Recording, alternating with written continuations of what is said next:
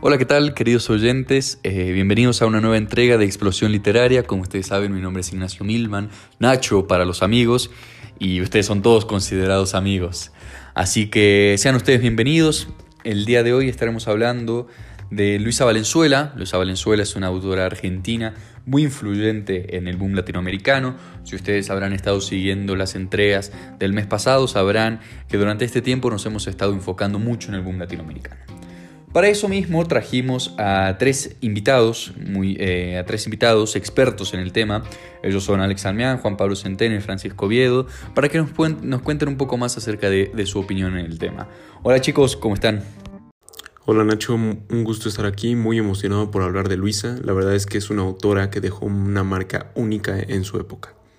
Hola, pues bueno, al igual que Alex, es un gustazo estar aquí. Muchas gracias por la invitación y venimos con tremendas ganas de discutir sobre Valenzuela y acerca de sus escritos y sus significados. Hola chicos, un gusto compartir este espacio con ustedes. Espero que todos lo disfruten tanto como lo hacemos nosotros. No, chicos, el gusto es, es nuestro de tenerlos aquí. Sabemos que tienen una agenda un poco complicada, pero qué bueno que, que hicieron un tiempo para acompañarnos. Eh, ¿Qué les parece si comenzamos hablando un poco de quién fue eh, Luisa Valenzuela? Yo sé que Alec eh, es un estudiado en el tema de, de, biografías, así que, Alec, ¿qué te parece si, si nos cuentas un poco más de, de la vida de, de esta autora?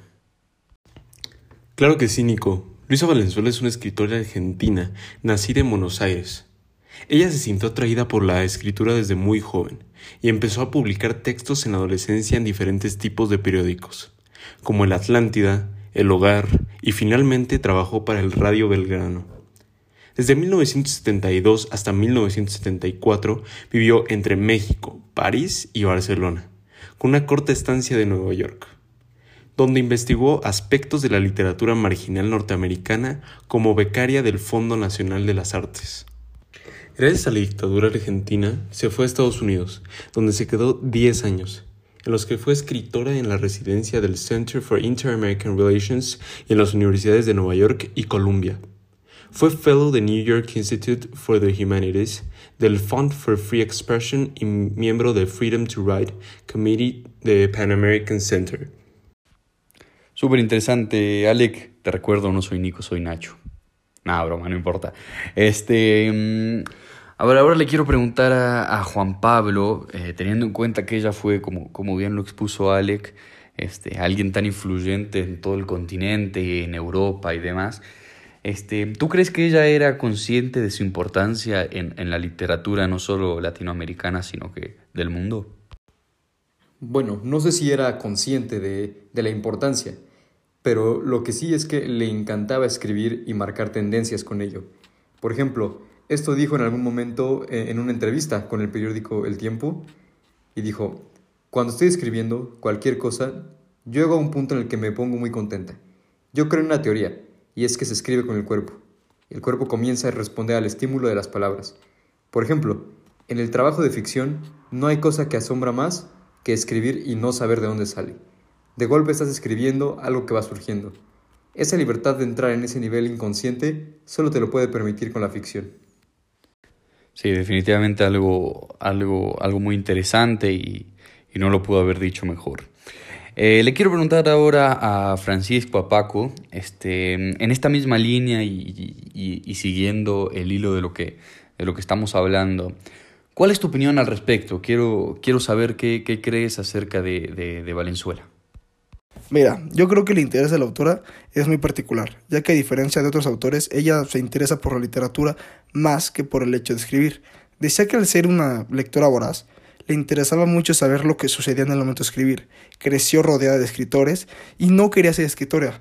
Le parecía que ya había muchos, por lo que ella quería ser aventurera, lo que la llevó a descubrir que escribir es una aventura que te lleva a muchos lados y te mete a zonas desconocidas. Es, ese dato de, de que, que, no quería ser este, autora me lo había perdido yo en, en la investigación que, hace, que hice antes de la entrevista. Está muy bueno eso, pero bueno, definitivamente con sus cuentos y con sus historias nos, nos aventuró tanto como ella quiso. Y justo creo que este es el, la mejor, el mejor ejemplo es este, el cuento de, de aquí, aquí pasan cosas raras.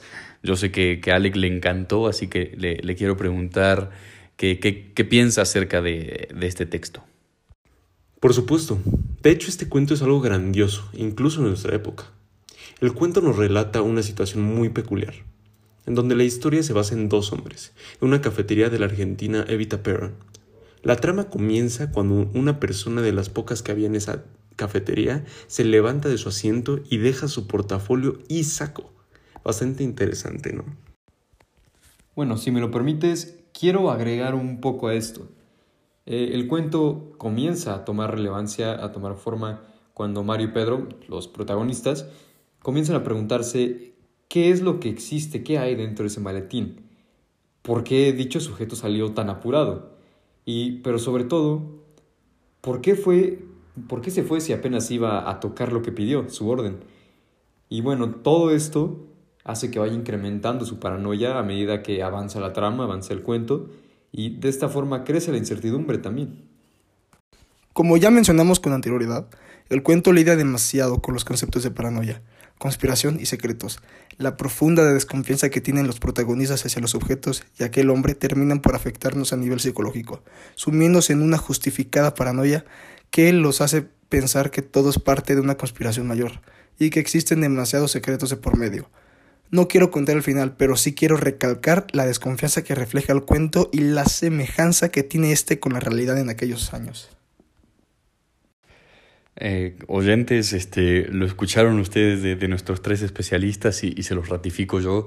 Es un cuento impresionante, te mantiene al borde de la silla en todo momento y bueno, el, final, les prometo, no se los queremos arruinar ni mucho menos, pero les prometo que el final los deja pensando de una manera impresionante porque no se sabe si no sé, hay, varios asuntos ahí que quedan sin, sin resolver y creo que eso es como eh, este, la cereza que termina el pastel de, este hermoso cuento.